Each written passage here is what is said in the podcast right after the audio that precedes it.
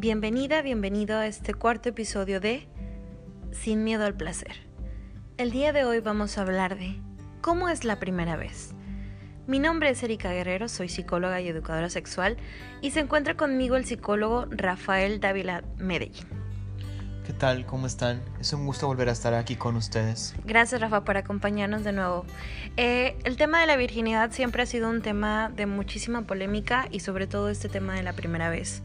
Porque en torno a este hay un montón de dudas, de preguntas, inquietudes y sobre todo de emociones, ¿no? Creo que es un tema al cual se le da mucha importancia durante la adolescencia y durante todo el resto de la vida de todos nosotros y nosotras nos enseñan a cómo es que debe ser, qué debemos esperar, qué debemos hacer, dónde debemos hacerlo y con quién. Y es algo sobre lo cual ponemos mucho peso y lo cual también vale la pena reflexionar. Y, va justamente eso que dices de la mano con el peso que se le da a la virginidad, eso que habíamos hablado Anaís y yo en el episodio anterior, en donde se considera la virginidad como algo muy especial, como un regalo y bueno, ya ese tema se habló en el episodio pasado si lo gustan revisar, pero aún así la primera vez por eso tiene mucho peso, ¿no? Porque a veces eh, se tienen relaciones sexuales por primera vez y es como, bueno, es que no sé si estoy lista, si va a salir bien, si estoy haciendo mal, entonces el día de ayer hice una dinámica en Instagram que me encantó, en donde primero que nada preguntamos eh, si sentían que estaban listos o no, y bueno, 374 personas eh, votó que estaban listas o listos y 291 pensaban que deberían esperar. ¿Tú por qué crees que uno debería pensar que debe esperar, Rafa? Creo que mucha gente considera que probablemente la primera experiencia sexual sea la que más recuerden con el tiempo. No es algo así como cepillarse los dientes que carece de un significado simbólico por toda la carga que ponemos sobre la idea de nuestra primera vez. Asimismo, parece ser que tenemos esta idea de que siempre vamos a pensar toda la vida en la persona con la que compartimos este momento. Asimismo, creo que es por eso que se le da ese lugar y ese peso en la vida de cada quien. Justo con ello vienen los estigmas y toda esta cuestión de que si se tiene que hacer muy rápido, hasta dónde se tiene que esperar, con quién debe de ser, cómo debe de ser y cómo se debe de sentir. Es una cuestión muy curiosa porque se escribe y se habla mucho al respecto, pero en realidad es solamente una experiencia más en la vida.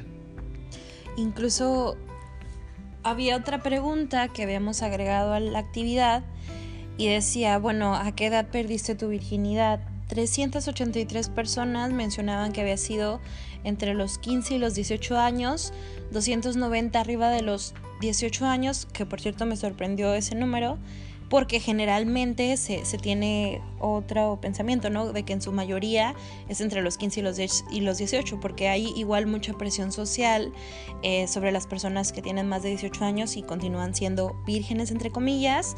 Este, entonces yo recuerdo que cuando estaba en universidad, eh, no, pues si alguien llegaba a decir que nunca había tenido relaciones sexuales, pues se convertía casi, casi como en la burla, ¿no? O era como, ah, mira, es que es virgen, ¿no? y bueno, un, bueno, 94 personas pusieron que no habían tenido una primera vez en contacto sexual o que este, había sido antes de los 13 años. Hay que recordar que estadísticas actuales nos muestran que el inicio de vida sexual actual es a partir de los 13 años. Va mucho en relación eh, de la violencia sexual que se están viviendo niñas y adolescentes, pero también otro porcentaje de jóvenes que están decidiendo, tal vez por la hipersexualización, iniciar su vida sexual a una manera muy joven. Entonces, volvemos a la pregunta. La primera vez entonces tendría que ser especial. ¿Cómo, cómo tendría que ser la primera vez? Pienso que primero que nada es importante que sea una ocasión en la que ambas personas estén dando su consentimiento. Es decir, que ambas personas realmente quieran tener la relación sexual y no solamente sea porque una de la parte de la pareja sexual decida hacerlo por la otra. Asimismo tendría que ser algo saludable.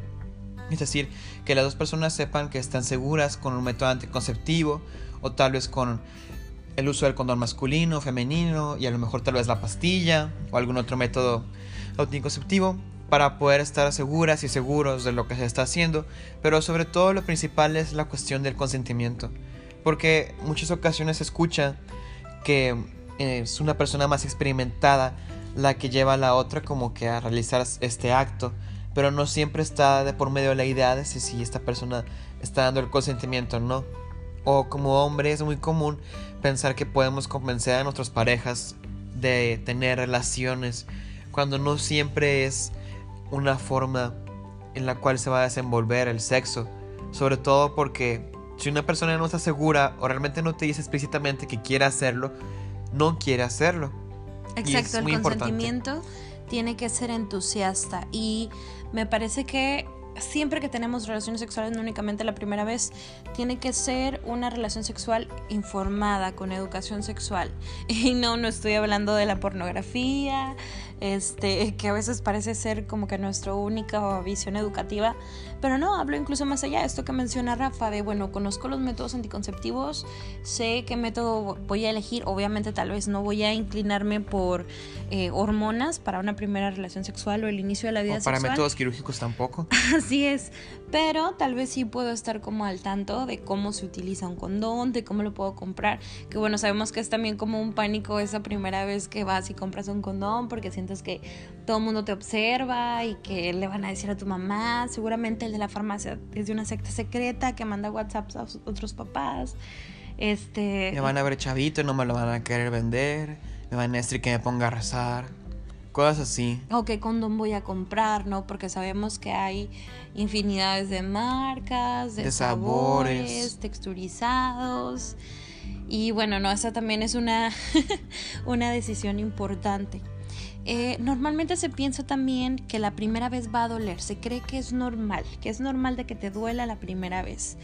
Bueno, pues déjame decirte que no, no es normal. De hecho, el dolor excesivo se da en su mayoría porque eh, la persona está como muy nerviosa o en caso este de ser una mujer o una persona con vulva, pues eh, no hay en ocasiones la lubricación necesaria por este mismo sentido del nerviosismo, de la primera vez y hay cierta rigidez eh, también no hay un juego previo porque se adelanta, ¿no? Como UCI, penetración, y no hay lubricación. Como no hay lubricación, obviamente si hay penetración va a ser muy dolorosa, puede ocurrir incluso un pequeño desgarre que, que ocasiona sangrado, eh, puede doler y puede hacer que esta primera vez no sea una experiencia pues agradable o muy agradable. Aquí lo importante es que también podamos ser conscientes de que vamos a poder elegir o más bien decir decir y decidir en qué momento queremos parar. Es muy importante, como dijo Rafa, el sentido del consentimiento, pero también el poder tener una comunicación previa, ¿no? De, ¿sabes qué? Yo nunca lo he hecho, tú ya, eh, ¿sabes qué? Estoy nerviosa, tal vez te diga que me quiera detener, ¿qué opinas con esto? O vamos a ir progresivamente, primero quiero intentar esto y luego el otro, ¿no? Sí, es muy importante que las personas hablemos en el acto sexual sobre lo que nos gustaría hacer o no. Es algo que en muchas ocasiones se da por entendido y como si la otra persona pudiera adivinar lo que queremos realizar o cómo lo vamos a realizar sobre todo por lo que mencionabas anteriormente de la pornografía. Hay que entender que lo que sucede en esos actos pornográficos, en esos videos, no son exactamente como son las relaciones sexuales fuera de ese contexto. Es una exageración, es una actuación, es una es todo un proceso que no necesariamente está relacionado con el placer de ninguno de los actores y no por eso la primera vez o cualquier relación sexual tendría que verse como algo pornográfico. Tampoco tienes que gemir, tampoco tienes que tener un mega squirt, ni 20 orgasmos, tampoco tiene que estar el miembro erecto todo el tiempo, ni tiene que durar cuatro horas, simplemente es una experiencia en la cual pues lo mejor es que te dejes fluir, que, que lo hagas si realmente te sientes lista o te sientes listo. Aquí es muy importante que no prestemos atención a ciertos mitos que hay. Uno de estos mitos es que la primera vez no puedes quedar embarazada en, en caso de relaciones sexuales heterosexuales. Eh, pues déjame decirte que esto es una completa mentira. Siempre que hay una relación penetrativa eh, pene-vagina, puede haber un embarazo si no hay algún método anticonceptivo. Entonces, prestar atención con eso. Incluso recordemos que el líquido preseminal puede contener cierto porcentaje de esperma. También puede presentarse un embarazo. Y bueno, otra cosa es que es normal llegar a sangrar un poco, pero también es normal el no sangrar. Tampoco... Eh, recordemos que hay cierta como violencia sexual en ese sentido de que, bueno, es que si eres virgen tienes que sangrar, o es que si eres virgen pues te tiene que doler, ¿no? O déjame hacerte una revisión acá como si fuera el ginecólogo, para ver si eres virgen. Y aunque sea ginecólogo te puede regresar sin tu consentimiento. Exacto, entonces sí estar como muy al pendientes de eso, cuidar nuestra o tu privacidad en el sentido de, no permitir que, haya fotografías o videos sobre todo sin tu consentimiento. ¿Mm? Pensamos igual. y también es una gran mentira eso de que cuando pierdes tu virginidad te cambia la mirada, se ensanchan las caderas, de pronto te crecieron. Tu cuerpo está en constante cambio pero no es como que de un día al otro ya por perder la, virginidad, o puede ser que te sientas incluso diferente, pero es algo más emocional, no eso de que dicen, ¿no? De que se te hace un espacio entre las piernas. Y... Que te ensanchas el cuerpo, que no te vas a poder sentar, cosas así. Son mitos, o sea, el cuerpo no cambia a partir del sexo, al menos que haya una infección de por medio, las cuales también se pueden dar en las primeras ocasiones que se tengan el acto sexual. Y bueno, de hecho estuvieron impresionantes los consejos que ustedes mismos eh, pusieron en, en Instagram sobre la dinámica era la siguiente, era ¿qué consejo te darías a ti mismo del pasado para tu primera vez? Y bueno, los que más destacaron es este, no está mal tener relaciones sexuales, hay que dejarnos la culpa a un lado, ¿no? Si lo vas a hacer es o bueno, más bien si lo vas a hacer, hazlo cuando te sientas totalmente segura, seguro. Y siempre pensando que no está mal tener relaciones sexuales antes de un matrimonio. Tal vez eso fue lo que te enseñaron, pero hay que recordar que siempre y cuando tomes decisiones informadas, puedes tomar decisiones responsables sobre tu cuerpo. Este, y sobre todo, bueno, haciéndote responsable de esto. Asimismo es muy importante el uso del condón, ya sea masculino o femenino. No podemos prevenir un embarazo o la infección de transmisión sexual que pueda tener alguna persona con la que lo hagamos sin el uso adecuado de alguno de los tipos de condón. Y puede suceder en la primera ocasión que puede llegarse el embarazo o a la transmisión de una infección. Por eso es muy importante que nos protejamos y que no tengamos pena, sin importar nuestra identidad de género o nuestro sexo, de decirle a nuestra pareja que use condón, porque es muy importante no solamente nuestra salud, sino también la de nuestra pareja. Así es, incluso en una primera vez podríamos este, tener una infección de transmisión sexual.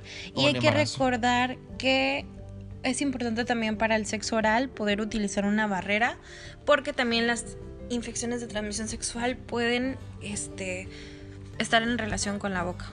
Así es, también el sexo oral hacia las personas que tienen pene puede transmitir ITS, como lo que puede ser la sífilis, la gonorrea o el mismo VIH.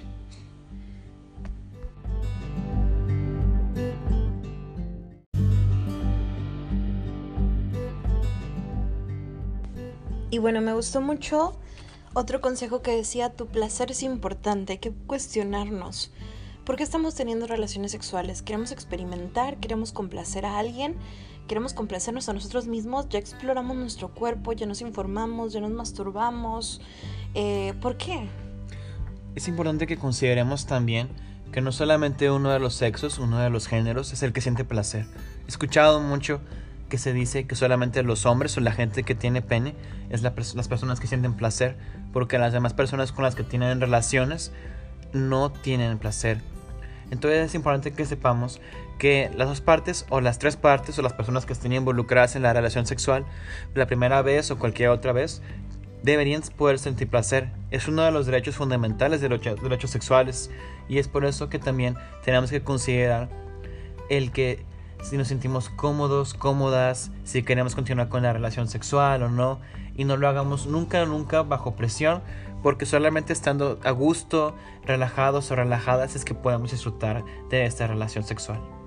Sí, además otra cosa muy importante que, que es eso justamente que tú mencionabas, o sea, conoces tu cuerpo, si no te has llevado a orgasmo, si no te has atrevido a tocarte, ¿cómo esperas que otra persona lo haga por ti. Digo, claro, sí lo puede hacer, pero si tú ya tienes cierto conocimiento de tu cuerpo, va a ser más fácil que llegues a sintonía con la otra persona y que puedas decirle, ¿sabes qué? Me gusta esto, no me gusta esto.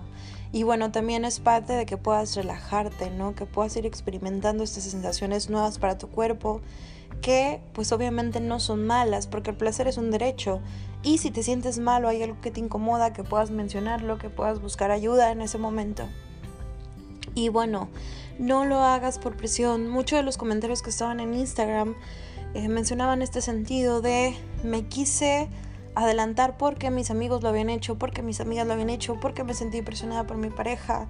Entonces sí tener muy en cuenta de nuevo esta parte de no hay prisa, no hay una edad a la que deberías dejar de ser virgen. Está bien a los 18, está bien a los 25. Está bien a los 30. Así es, o sea, no tiene nada de malo porque tiene que ser una decisión personal y una decisión informada, volvemos. Y obviamente si lo haces presionándote a ti misma y a ti mismo, no va a salir las cosas como esperas. si aún así no van a salir las cosas como esperas porque va a ser la primera vez y no va a ser como una película romántica o como un porno de una hora y veinte, este, pues no, tal vez sea más fácil si, si lo haces con una conciencia total.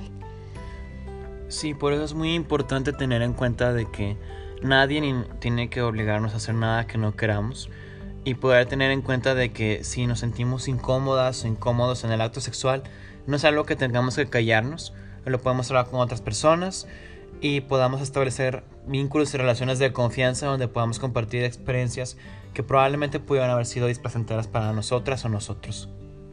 Sí, no hay prisa. Y bueno, otra parte, ¿no? Seguramente puede que sea esta la primera vez en la que otra persona te ve desnuda y bueno, también por eso es esencial que tú puedas ir tomando conciencia sobre tu cuerpo y sintiendo y sentirte segura o seguro con el mismo.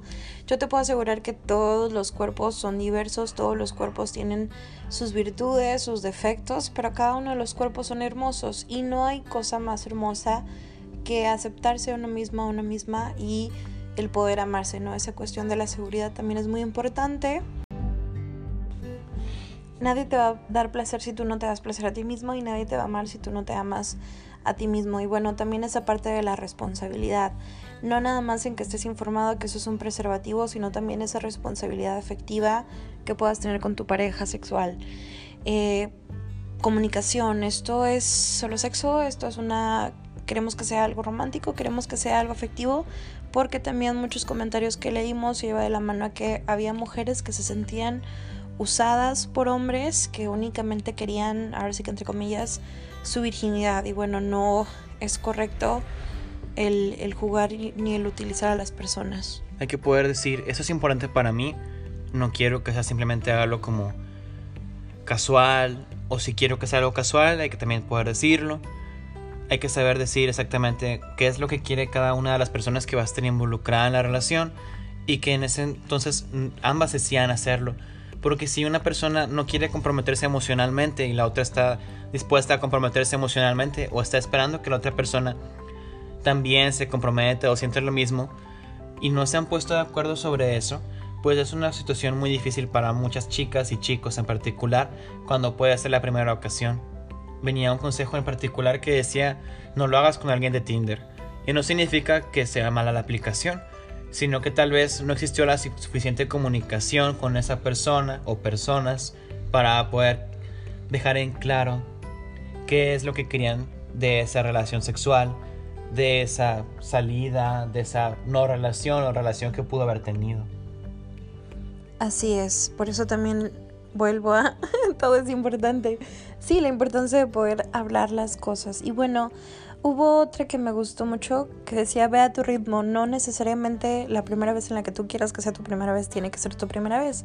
Puedes empezar con un faje, con caricias, con otro tipo de experiencias sexuales que pueden ir incrementando. y me encantaron otras que decía de que acéptalo, eres gay. Eh, tal vez decía una, si hubieras aceptado antes que eres gay, te hubieras como ahorrado un montón de experiencias que no eran placenteras porque pues no te gustaban las mujeres. O los hombres. O los hombres. Este. Y bueno, no, también el, el, no obligarnos si no estamos listos, si son prácticas sexuales que no nos agradan, incluso si somos asexuales, este, y pues bueno, esa parte, ¿no? De, de, poder aceptarnos a nosotros mismos y reconciliarnos con esa parte, que no es fácil para nada. Es un proceso para todas las personas explorar su sexualidad, y tal vez para algunas personas les toma una experiencia bochornosa el darse cuenta que son o no son parte de la comunidad LGBT más. Pero para otras personas que están muy seguras al respecto y deciden que como quiera quieren arriesgarse a tener esas experiencias con personas de un sexo distinto al suyo, solamente por presión social o por decir que es lo que debe hacer, mi consejo sería que no se presionaran a tener vivencias que ellas o ellos, ustedes o cualquier otra persona sabe que no quiere experimentar, que no quiere pasar. La Rosa de Guadalupe no es un gran referente, pero hay un episodio en particular sobre dos jóvenes gays y uno le dice al otro, yo no necesito comer tierra para saber que no me gusta. Asimismo yo les diría que si ustedes no quieren tener relaciones sexuales con una persona de su mismo sexo o con una persona del sexo diferente al suyo, porque ya tienen muy claro desde siempre qué es lo que les gusta o no les gusta, no se presionen para hacerlo, porque para algunas personas de la comunidad LGBT puede ser una experiencia muy displacentera solamente por querer complacer a los padres, a los amigos, al que dirán, y sobre todo cuando tiene que ser algo que en realidad nos haga sentir cómodas y cómodos. Nadie nos tiene que presionar a que el sexo sea solamente penetrativo, a que sea solamente con varones solamente con mujeres, o personas con vulva o personas con pene.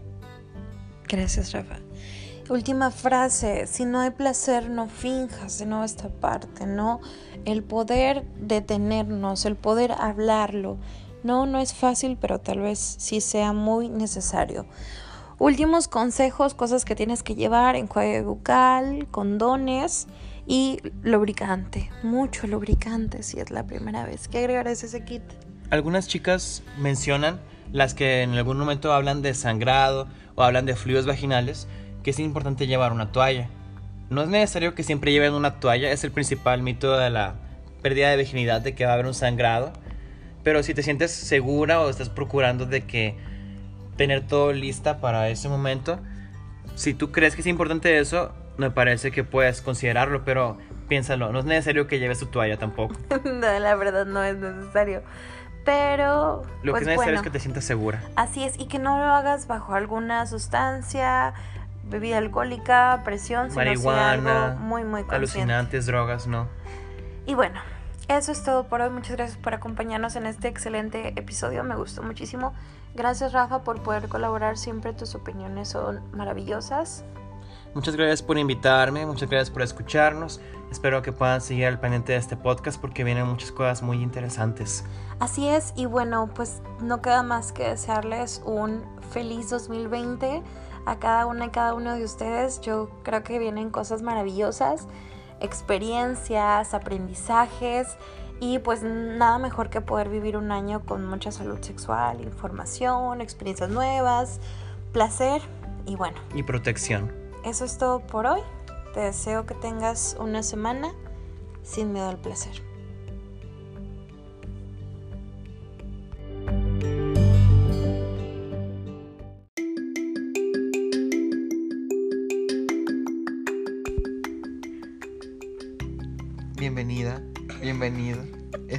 Podcast, pero Erika se está riendo mucho.